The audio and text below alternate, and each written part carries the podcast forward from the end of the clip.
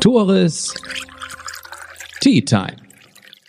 Der Podcast aus dem Norden mit und für Menschen aus dem Norden.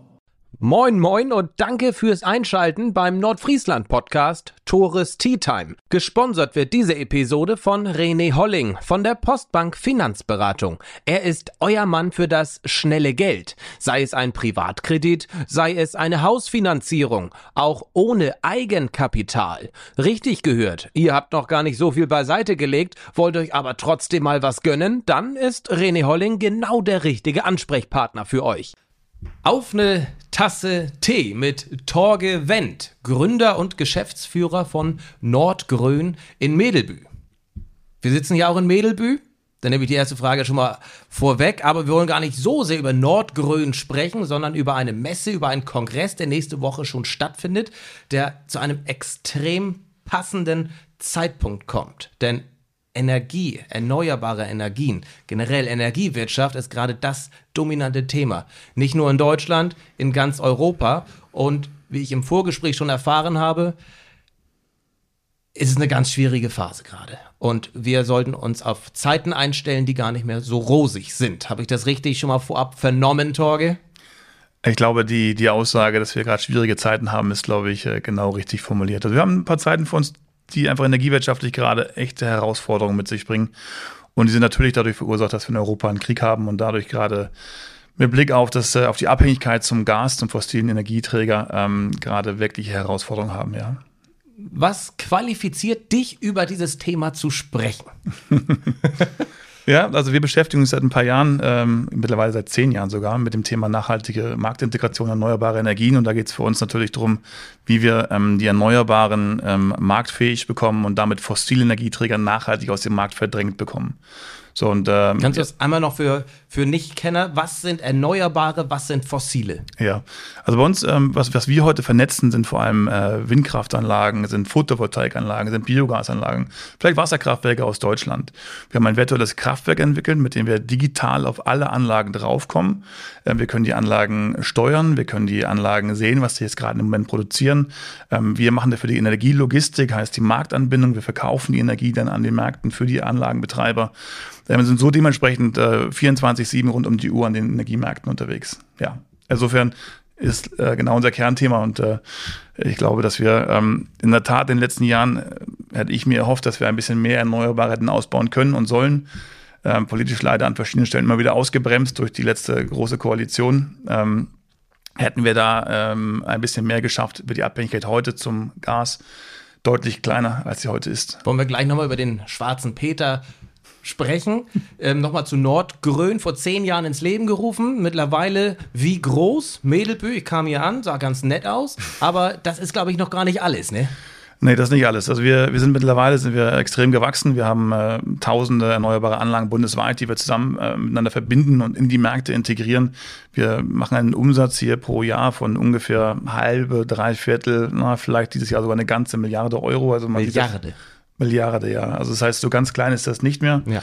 Und für uns als Startup, was wir jemals waren, natürlich auch eine riesen Herausforderung mit diesem Wachstum, ähm, auch dann erstmal intern die Strukturen mitzuziehen, nachzuziehen. Ein echter, ein echter Pfad, den man da gehen muss und äh, ähm, ist äh, anstrengend, macht aber auch einen, einen Heidenspaß, das zu begleiten und dann dabei auch den Erfolg natürlich mitzunehmen. Schön. Von wie vielen hunderten Mitarbeitern sprechen wir denn bei dieser Umsatzzahl? Also hier in Medelbühl, an unserem Standort, wo wir sind, das ist unser, unser Headquarter, sind wir in der Tat äh, 23 Mitarbeiter. 23? Ja. Ja. das ist eine schöne Pro-Kopf-Summe dann. Das ist eine gute Summe pro Kopf, das Ja. Gut. Man merkt, du kommst vom Fach und über ein, eine Fachkonferenz wollen wir jetzt auch sprechen, nämlich Industry meets Renewables. Richtig. Gar nicht so leicht für uns Norddeutsche auszusprechen, ne? Renewables. Passt aber. Findet im NCC in Husum nächste Woche statt. Richtig. Ich sehe hier den guten Dr. Robert Habeck als Schirmherrn. Heißt, äh, diese Konferenz hat schon in sich. Die hat es absolut in sich. Äh, wir werden dort auf der Bühne ähm, alles aus Deutschland sehen, was richtig viel Energie braucht. Ähm, also Firmen ähm, von BASF über Trimet, also die Aluminiumhütten, also BASF, größter Chemiekonzern der Welt, immerhin äh, findet die Reise hier hoch nach Husum. Aber nicht nur die, sondern auch eine ganze Reihe anderer Unternehmen aus Deutschland kommen hier hoch, um mit uns zusammen zu, zu diskutieren, zu netzwerken, uns auszutauschen, darüber, wie wir morgen oder auch gerade in dieser heiklen Phase, in der wir uns gerade befinden, sogar heute schon über die Vernetzung von Erneuerbaren und Industrie, wie können diese beiden Akteure zusammen den Mehrwert ausmachen, zu diskutieren und auch Lösungen zu zeigen. Also ganz konkrete Lösungen, wie wir ähm, durch äh, Power Purchase Agreements, das ist gerade in unserer Branche ein Wort, was ein bisschen geflügelt ist, das geht so, geht so ab PPA, PPA, ähm, dass, äh, ähm, wie sowas funktioniert. Also wir haben mittlerweile ähm, hunderte von PPAs geschlossen und wir gucken, dass wir daran immer weiterarbeiten und jetzt gucken, dass wir auch dann die Industrie mitnehmen, wie sie miteinander ihre jeweiligen Stärken dann auch einbringen können, um äh, mehr erneuerbare zu ermöglichen. Also einfach durch Nutzung von Flexibilität auf Industrieseite, aber auch zugleich die Industrie zu dekarbonisieren, indem wir aussteigen aus den fossilen Energieträgern und einsteigen in die erneuerbaren Energien. Könnte ich als Selbstständiger auch Gast sein auf der Konferenz?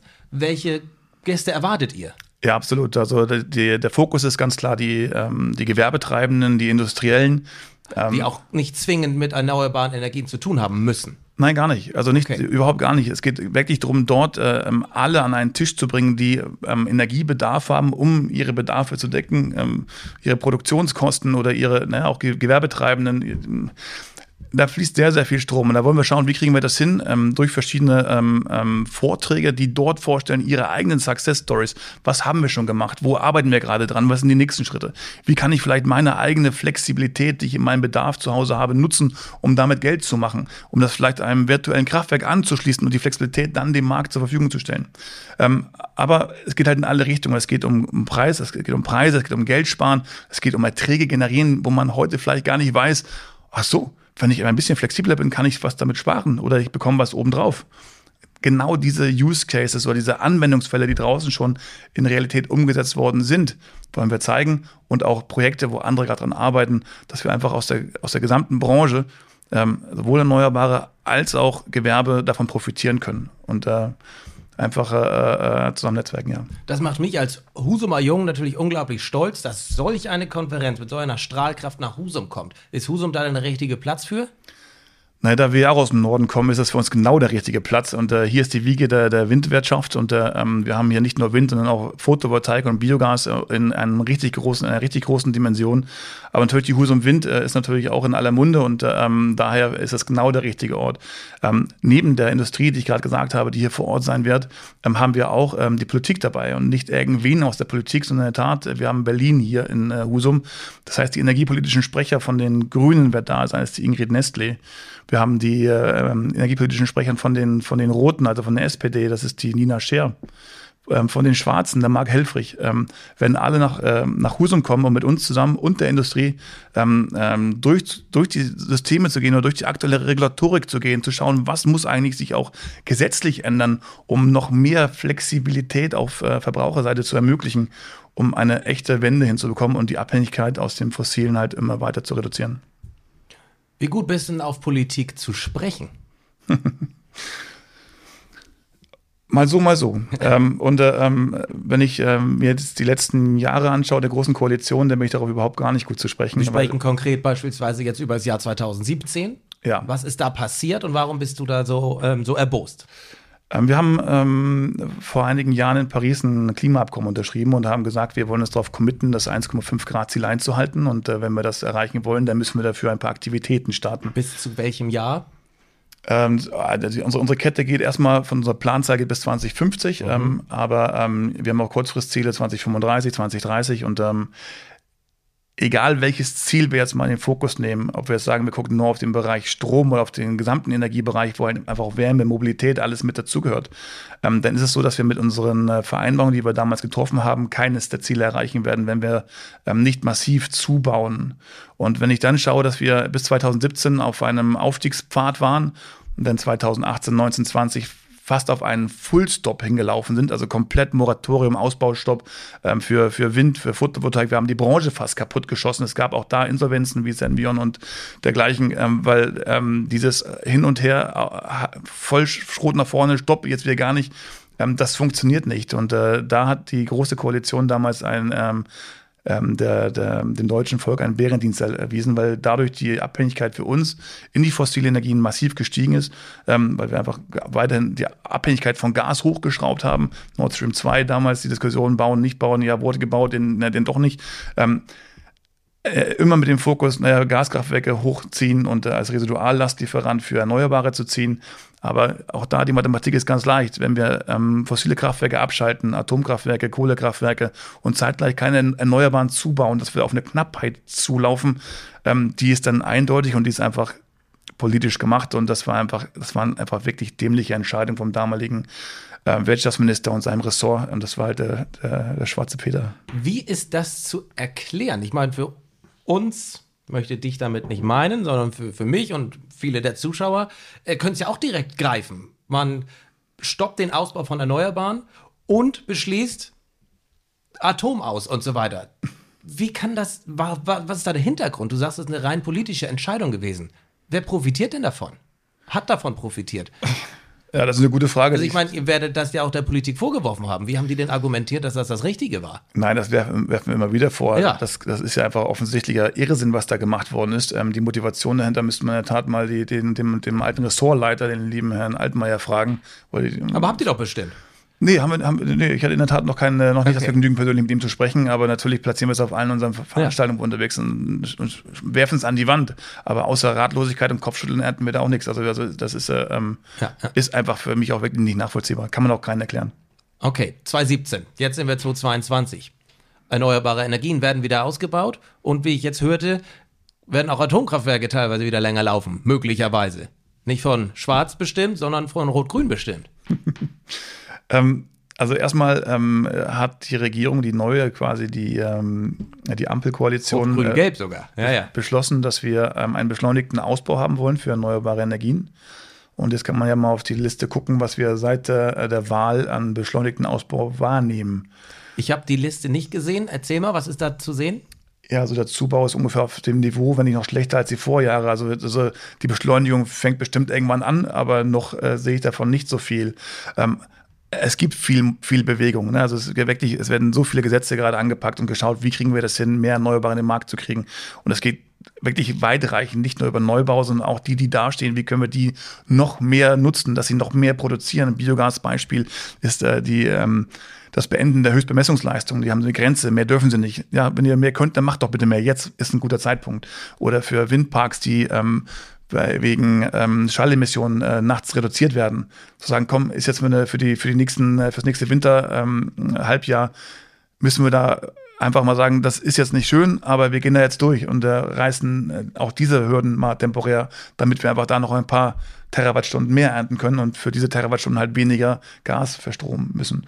Aber ähm, problematisch äh, das Thema ähm, ähm, Atomkraftwerke ist ein wirklich schwieriges Thema und äh, da kann ich äh, als einer der, der immer sagt, nichts, dass der 100% Erneuerbare, äh, tue ich mich auch wahnsinnig schwer darüber zu urteilen, weil ich äh, davon ausgehe, dass mir einfach Fakten fehlen, die äh, aus dem Berliner Ressort heraus äh, transparenter sind als mir. Ich hätte für mein Stück, obwohl ich äh, sage, schnellstmöglich aus Atomkraft raus, in der heutigen Situation, wo wir uns im Krieg befinden in Europa, gesagt, come on, es hilft nichts, ähm, ähm, bevor wir hier noch mehr Gas verstromen, äh, lass uns die Dinger laufen lassen ähm, und das Gas sparen. Ich meine, es ist einfach wirklich wahnsinnig schwer zu vermitteln, dass man sagt, ähm, zu den Bürgern, bitte reduziere deine Heizung um zwei, drei Grad, um Gas zu sparen. Äh, guck, dass du bitte kalt duschst, so weit wie es geht, oder dusch mal weniger. Ähm, und parallel haben wir so viel, so viel Gas in Strom rein wie sonst nicht zuvor oder wie vor seltenst. Das finde ich einfach wahnsinnig schwierig. Und äh, dazu sagen, komm on, der Ausstieg ist besiedelt, äh, besiegelt, wir steigen aus Atomkraft aus und ob es jetzt heute ist oder vielleicht äh, dann halt erst Ende des Jahres oder Anfang übernächsten Jahres, whatever, darauf kommt es noch nicht mehr an. Wir steigen aus und das ist auch gut so. Dann lass uns mal über ein Land sprechen, das direkt nebenan von uns liegt, das noch 56 Atomkraftwerke eigentlich betreibt. Wir sprechen von Frankreich und da hast du im Vorwege was ganz Interessantes erzählt. Ja. Hol noch mal ein bisschen aus. Was ist gerade in Frankreich los und inwiefern finanzieren wir auch gerade Frankreich mit? Ja. Also wie ja, perfide das eigentlich ist, was gerade abgeht. Ja, also das Verrückte ist gerade, dass wir in Frankreich die ganzen Atomkraftwerke, also während wir hier in Deutschland erneuerbare Energien ausgebaut haben, groß investiert haben, hat Frankreich das nicht in diesem Maße getan. Also viel, viel kleiner, gibt auch erneuerbare, aber nicht so viele, ähm, sondern hat äh, ähm, im Schwerpunkt darauf gekämpft, dass er auch zum Beispiel Atomkraftwerke grün gelten dürfen. Das ging ja gut durch die Presse. Ähm, der Grund dafür ist wahrscheinlich, dass sie einfach ihre alten maroden Kraftwerke, die sie haben, mal wieder sanieren wollen mit staatlichen Geldern und dass es wahrscheinlich schwierig ist für eine Technologie, die nicht äh, nachhaltig äh, als nachhaltig bezeichnet wird. Wie dem auch sei, äh, Fakt ist heute, dass äh, der große, der größte Teil der, der französischen ähm, Atomkraftwerke einfach marode und alt ist, ähm, alle weit über 30, 40 Jahre alt, die wir laufen seit Ewigkeiten. Und da wurde festgestellt bei einer Revision, dass äh, ähm, bei einem bestimmten Kraftwerkstyp ähm, äh, Korrosion äh, festgestellt wurde an den Kraftwerken und äh, ähm, äh, Schweißnähte waren problematisch. So. Und die haben dann gesagt, oh, Achtung, Gefahr für die Bevölkerung. Gucken wir mal, ob es auch andere Kraftwerke von diesem Typ äh, die gleichen Problemstellungen haben. Und siehe da, alle haben das. Ähm, also haben sie von den heute, weiß nicht, 56 Atomkraftwerken über 40 abgeschaltet. Ähm, alle raus aus dem Markt. Ähm, ja, und das, ist das Problem, Europa ist ein Verbundnetz, das heißt, alle Netze sind miteinander verbunden. Wir haben Preiskopplung, wir gucken, dass die Märkte miteinander verbunden werden. Ähm, die Folge daraus ist, dass ähm, ähm, die Anrainerländer dann das Defizit an Produktion von Frankreich auffangen.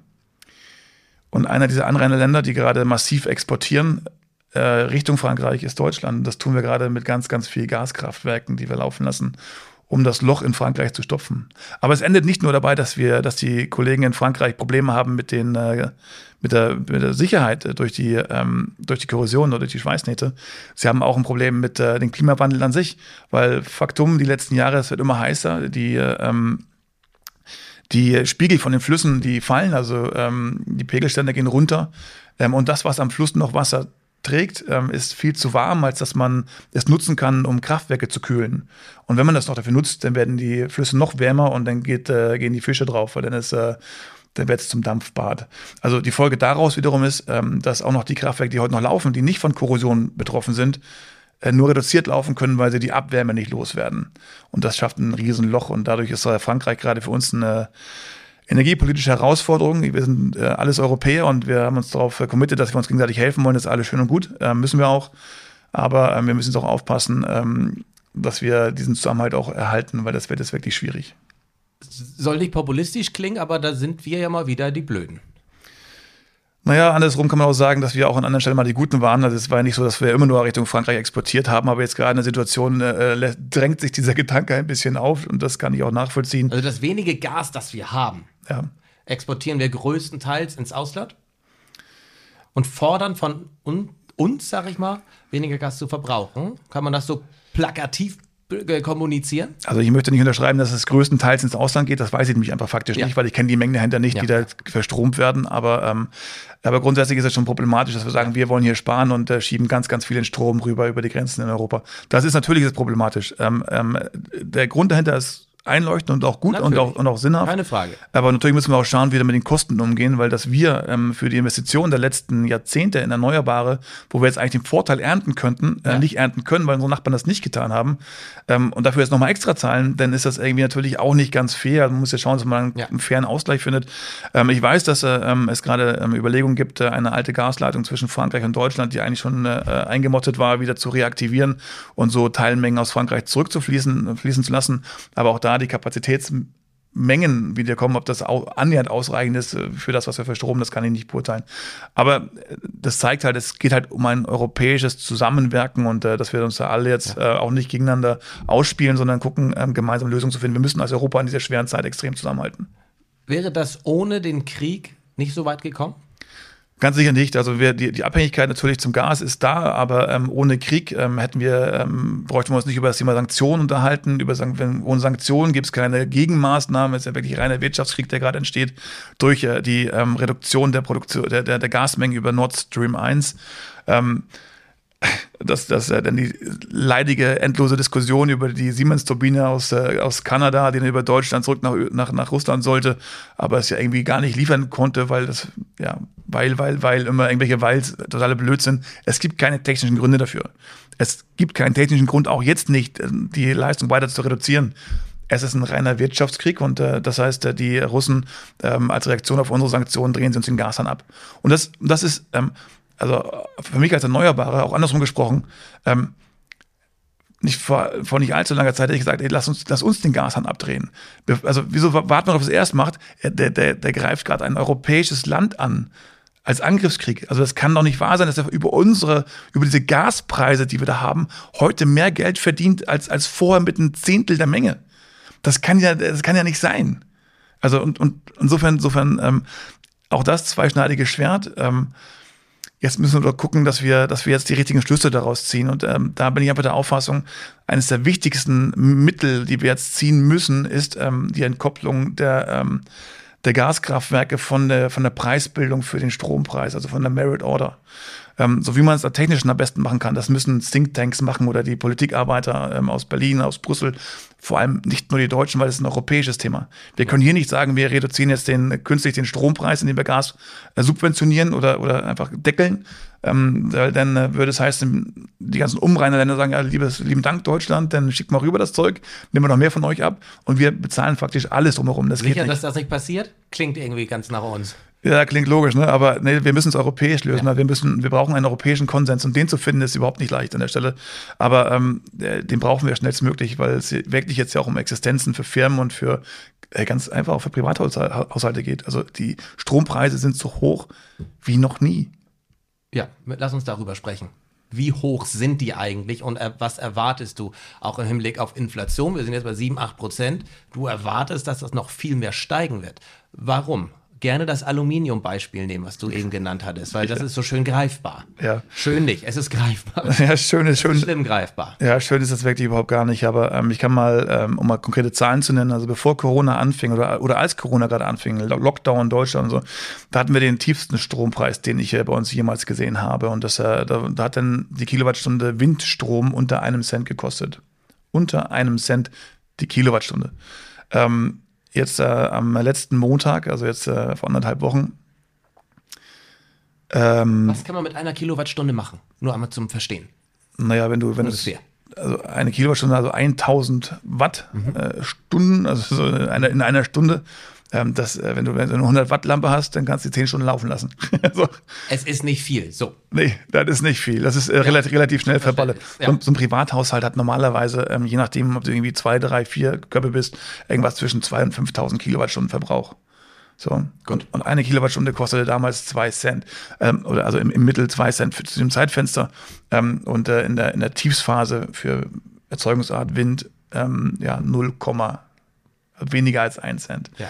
So, das war vor Corona? Das war, als Corona gerade losging Corona und den Lockdown ging. Genau. Mhm. Und äh, ja, letzte Woche Montag hatten wir dann den, äh, den Vogel abgeschossen mit einem Energiepreis für das erste Quartal nächsten Jahres in der Größenordnung von 1,40 Euro. Ähm, eine Kilowattstunde kostete da 1,40 Euro im Terminmarkt, also quasi in den ähm, Markt, wenn ich heute Energie für morgen kaufe, für, die, für das erste Quartal nächsten Jahres, das heißt in Januar, Februar, März. Ja, also wenn du Strom kaufst, gekauft hättest, dann hättest du das dafür bezahlen müssen. Ähm, und wenn man das jetzt mal umrechnet, ähm, ich, ich, vereinfache das Rund, Runde ein bisschen ab, um ja, es leichter zu machen, äh, ein Euro. Ähm, weil das war in der Tat das Frontjahr, also das gesamte nächste Jahr 2023 lag bei einem Euro. Ähm, dann äh, kann man mal sagen, dass ich von zwei Cent auf einen Euro, das verfünfzigfacht. Also 50 Mal so teuer ist der Strompreis dann im Frontjahr, als er früher war. Das ist schlimm für einen Privathaushalt. Aber was macht das mit der Industrie? Ja, also genau, für die Privathaushalte heißt es, die sind kaputt. Also ganz viele werden ihre Rechnung nicht bezahlen können. Ähm, also vor allem die Geringverdiener werden damit Schwierigkeiten haben. Was passiert, wenn die ihre Rechnung nicht zahlen können? Die gehen insolvent, privatinsolvent.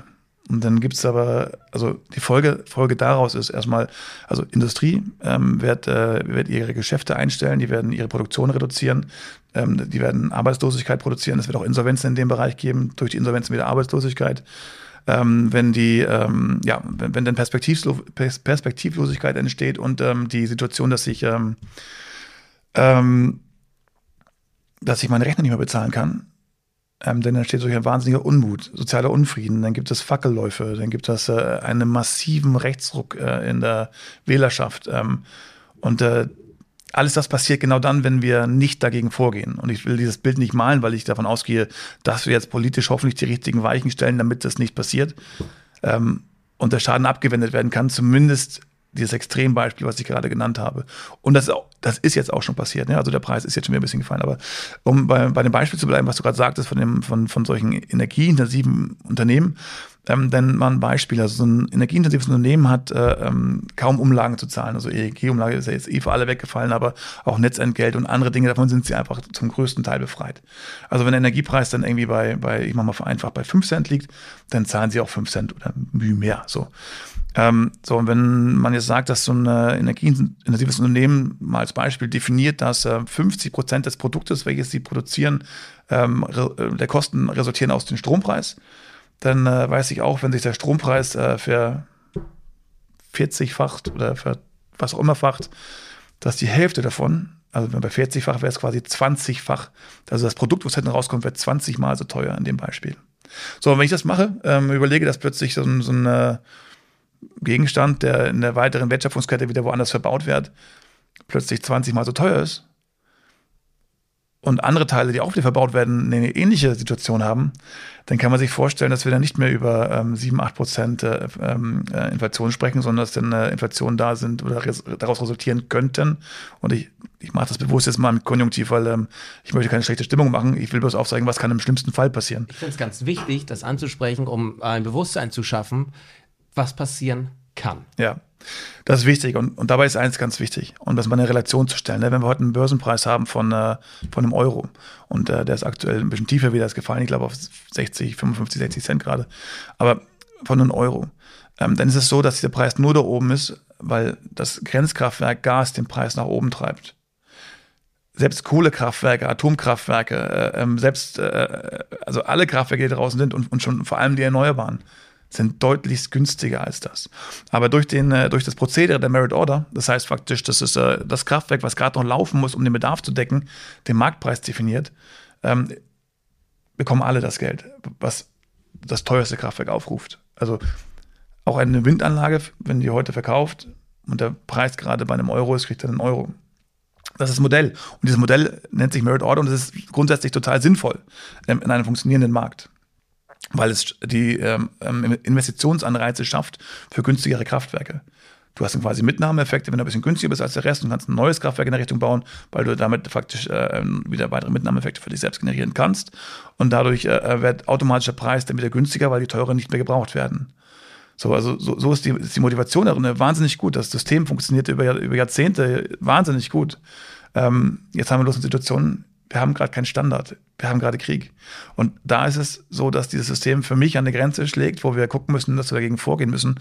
Äh, dieses ähm, Kraftwerk, äh, welches diese Kosten verursacht, rauszunehmen, weil die Folge daraus schafft weiteren sozialen Unfrieden. Weil was passiert jetzt bei dem Euro? Ähm, das heißt, Lieschen Müller ganz unten äh, äh ähm, kann äh, den Strom nicht mehr bezahlen. Das letzte Geld schmeißt sie auf den Tisch, bevor sie dann mit dem Zettel losgeht äh, zum Abend und sagt, sorry, ich bin raus, ich kann nicht mehr. Ähm, wo geht das Geld hin? An die Kraftwerksbetreiber. Also das sind E.ON, Vattenfall, RWE, keine Ahnung, also die noch irgendwie ein Kohlekraftwerk, Atomkraftwerk irgendwo laufen haben. Ähm, da wandert das Geld rüber ähm, und die machen quasi gerade ganz große Margen, äh, weil sie ihre Kraftwerke wander, also wahnsinnig teuer verkaufen können.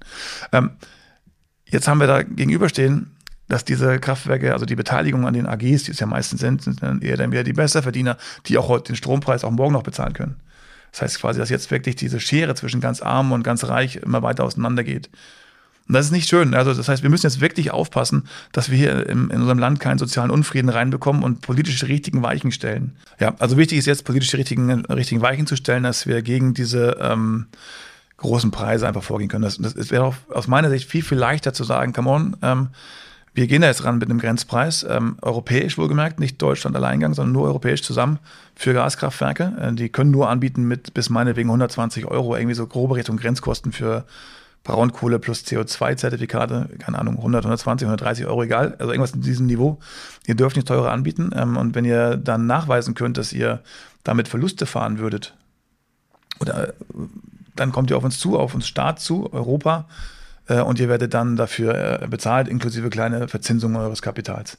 Ähm, das heißt, die Kraftwerke würden dann trotzdem laufen, würden damit den äh, Strompreis aber sofort an der Börse von einem Euro auf 13 Cent reduzieren. Weil das teuerste Kraftwerk bleibt es immer noch. Es ist halt bloß nicht mehr auf diesem Niveau. Und wir würden dann staatlich nur ein paar, ein paar Kraftwerke damit finanzieren und die anderen haben die Mitnahmeeffekte nicht mehr. Also durchaus, durchaus eine interessante Situation, wo man darüber nachdenken sollte, ob man da nicht irgendwie, irgendwie eingreift. Was gerade diskutiert wird politisch, gerade letztes, letztes Wochenende war ja ähm, die Sitzung äh, von unserer, unserer äh, Ampelkoalition über das Thema dritter, äh, drittes Hilfspaket. Und äh, das dritte Hilfspaket mit, der, mit den ersten Ideen, die gefallen sind, ähm, zum Glück ist noch alles sehr unkonkret, weil was man da liest, ist ein bisschen beängstigend.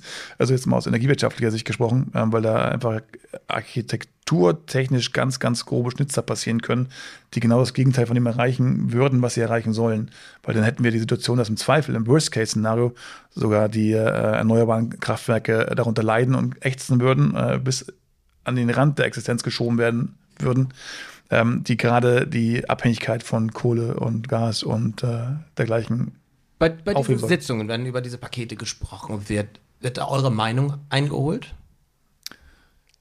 Natürlich, also, also natürlich. Also bei solchen, bei solchen Sitzungen werden natürlich die Verbände grundsätzlich äh, wird da ganz viel lobbyiert von allen Seiten. So, ne? Das ist ganz klar. Also, da, da, da gibt es guten Einfluss und schlechten Einfluss. Und manchmal ist der schlechte Einfluss ja auch bloß subjektiv, weil es für die anderen ein guter Einfluss ist. Aber ja, immer so. Genau, also so, so ist es immer beim Lobbyieren und beim Sprechen. Aber natürlich werden die Verbände gehört und äh, sollen auch da Einfluss nehmen. Ähm, deswegen bin ich mir auch sicher, dass auf dem Weg jetzt von dem ersten Gedankenwurf, der da am Wochenende mal platziert worden ist, bis hin zum, ähm, zum Zeitpunkt, wo, wo das ein Gesetz wird, weil das ist jetzt die Aufgabe, die jetzt daraus resultiert, ähm, noch viel Wasser den Rhein runterfließt und wir, ähm, ja, hoffentlich dann wieder, weil wir, weil es vielleicht hoffentlich wieder regnet, aber ähm, und wir dann ähm, äh, ähm, ein Gesetz bekommen, was auch ausgewogen ist, weil sich die Verbände von allen Seiten mit eingebracht haben. Das, das hoffe ich. Ähm, aber gehe ich aber auch aus. Also. Und ist Herr Habeck, den wir dazu noch nicht sehen, aber der richtige Mann dafür? Was meinst du? Also wir kennen uns. Kennst ihn ja auch. Ja, der, schon länger. Ja, Herr Habeck war, war auch schon hier bei uns äh, bei der Nordgrün vor, vor ein paar Jahren. Da haben wir genau über diese Themen virtuelle Kraftwerke und äh, wie, kann, wie können wir die Abhängigkeit von fossilen Energieträgern ähm, durchbrechen, wie können wir da vorgehen, ähm, um darüber zu sprechen mit uns. Und das haben wir, haben wir auch äh, ausgiebig getan. Also ich schätze ihn sehr. Ähm, ich finde seine Tätigkeiten, die er zuletzt gemacht hat, auch ähm, unabhängig vom Parteibuch. Ähm, er wurde dafür ähm, gegeißelt, dass er nach Doha geflogen ist, um sich äh, ersatzweise anderes Gas zu besorgen. Und da kann man natürlich wunderbar drüber streiten, weil es gibt immer äh, Argumente dafür und dagegen. Und du kannst immer sagen, hey, jetzt tauschst du den Russen aus gegen den nächsten Verbrecher. Ja, kannst du immer sagen. Aber jetzt gerade haben wir, haben wir Krieg in Europa. Und wir wollen auch versuchen, unsere Abhängigkeit aus dieser Kriegssituation herauszulösen. Und dass wir dann auch Wege gehen, die vielleicht nicht schön sind. Ja, also ich fand ein Zitat von ihm ganz gut. Das, das kam irgendwann abends mal im Abendprogramm, wo er sagte, hey, alles, was wir tun, hinterlässt Fußspuren. Wir sind bloß bemüht, die Fußspuren, die wir hinterlassen, möglichst wenig schadhaft sein zu lassen. Wir versuchen es zu verringern, aber wir sind nicht ohne Spuren. Und wir hinterlassen Spuren bei allem, was wir tun. Ähm, und das ist einfach nur der Punkt. Wir, wir müssen Kompromisse finden, um andere Dinge zu lösen. Und das macht er, finde ich, ganz gut. Insofern halte ich ihn für, für einen sehr, sehr guten Mann. Die Entscheidung mit den Atomkraftwerken, wie gesagt, die teile ich nicht. Ich, vielleicht fehlen mir da Informationen, Hintergrundinformationen. Vielleicht ist es parteipolitisch, vielleicht nicht. Vielleicht ähm, erfahrt ihr diese Information ja am, äh, in der kommenden Woche, kommenden Donnerstag. Als er das letzte Mal in Husum war, knapp acht Wochen her, beim IHK Sommerempfang, da wurde er mit Standing Ovations begrüßt. Was meinst du, wie wird das nächste Woche sein? Also von mir wird er mit, mit Standing Ovations begrüßt. Äh, von der Industrie ähm, bin ich männlich ganz schlüssig, ähm, weil ich glaube, die Entscheidung gegen die Atomkraftwerke äh, wird von verschiedenen vielleicht auch gegen ihn ausgelegt. Ähm, und seine Rolle gestern Abend bei äh, Maischberger war vielleicht auch nicht ganz optimal. Aber, nee. aber man kann nicht immer äh, auf dem richtigen Fuß erwischt werden. Das war gestern mit Sicherheit nicht. Insofern möchte ich das gar nicht vorhalten. Ich halte ihn grundsätzlich für einen sehr, sehr guten äh, Politiker, für einen, einen der besten, die wir haben. Okay. Gasumlage. Ab möchte ich einmal auf. Kannst du uns das einmal erklären, was das ist? Ja, also wir sind natürlich im Gasgeschäft nicht aktiv, ähm, weil wir. Aber ich höre eine große Expertise eigentlich. Ja. Und wenn ich schon einen Experten vor mir sitzen habe, was ist das eigentlich? Fragen wir uns irgendwie alle. Ja, also die also Gasumlage äh, an sich erstmal das Thema, da geht es ja darum, dass wir ähm, vor allem ganz prominent eine große Firma retten und daneben noch ein paar andere. Ähm, das ist äh, die Juniper und äh, die Juniper ähm, bezeichnen wir immer gerne als Bad Bag von der, von der, von ja. der, von der von RWE und E.ON, wo dann die ganzen äh, schmutzigen Kraftwerke weggeschoben worden sind. Und ähm, ja, nun äh, ähm, ist es, wie es ist. Ähm, ich kann das äh, nachvollziehen, dass da versucht wird zu helfen, auch wenn ich das äh, aus, der, aus dem Markt heraus gerne sagen würde, lass ja an die Wand knallen, weil er ist nicht unser Freund. Ähm, ja. Aber ähm, man hat, man, auch da muss man wieder sagen, es ist kein Schwarz und Weiß und äh, ähm, dahinter stehen Existenzen und nicht ein paar wenige, sondern sehr, sehr viele. Also das heißt nicht die Mitarbeiter alleine von Juniper, sondern ähm, das Netzwerk, was da hinten dran steht, weil die haben wiederum Lieferverträge mit vielen Stadtwerken und diese Stadtwerke mit Endkunden, also mit ganz vielen Bürgern in Deutschland. Und wenn man da vorne den Stecker zieht, ähm, dann kommt hinten nichts mehr an, dann, kommt, dann knallt es bei allen, aber richtig, aber bei einer, einer viel, viel größeren Menge an, an, an Menschen, als man das jetzt erstmal denkt, wo man sagt, na, wieso lass doch den einen kaputt gehen, da genug andere da. Nee, also das, also das, es, es ist ein Problem, was wir uns da auch selber herangezüchtet haben. Ähm, ja, das ist halt das Problem mit solchen großen Monopolstellungen. Ich habe in einem anderen Podcast gehört von Gabor Steingart, vielleicht ist der Herr dir ein Begriff, macht auch gar nichts. Er sprach das Hilfspaket an, 65 Milliarden waren dabei und hatte direkt wieder zurückgerudert. Doch 50 Prozent geht direkt wieder zurück über die Gasumlage. Wir sind leicht gemacht wahrscheinlich, ne? aber letztendlich ja. kommt es ja hin. Ja, also da, dafür bin ich wirklich kein Experte, ja. weil ich, weil ich äh, mit dem Thema Gas äh, ist für uns ein Nebenthema. Ich, ja. ich, äh, ich äh, natürlich sehe ich das und äh, bin meine, meine Meinung dazu, aber ich bin da überhaupt nicht der Experte, der jetzt darüber urteilen würde, ist das richtig, ist das falsch. Ich kann nur sagen, dass ich zumindest nicht schwarz-weiß male. Ja. Ähm, als als äh, aus Firmensicht äh, habe ich mit Juniper ganz klar, das ist eine Firma, das ist nicht unser, unser Thema. Ähm, ja, ganz andere äh, Seite der Macht. Ähm, wir wollen erneuerbare Dezentralität, da ste die stehen für alte Schmutzkraftwerke, das ist nicht unser Ding. Juniper wird auch wahrscheinlich nicht hier sein, aber genug andere hochkarätige Firmen. Also ich kann mir vorstellen, da geht es gut zur Sache es wird, also auf der Messe, beziehungsweise auf dem Kongress, da geht es richtig hoch zur Sache. Wir werden ähm, richtig viele energieintensive Unternehmen dabei haben. Dazu gehört die, die Welt, der weltgrößte Chemiekonzern, die BASF, kommt vorbei. Wir haben ähm, die äh, Aluminiumwerke, Deutschlands größten Stromverbraucher, größten Letztverbraucher aus dem deutschen Netz. Ähm, die alleine verbrauchen 1, irgendwas Prozent von allem, was in Deutschland produziert wird. Kann man sich gar nicht vorstellen. Eine Firma unglaubliche Mengen. Ähm, aber noch viele andere aus dem Bereich und nicht halt nur die energieintensiven Industrien. Es geht ja vor allem um alle Industrien und Gewerbetreibenden, weil wir müssen gucken, wie wir die ganze ähm, Energiewirtschaft transformieren.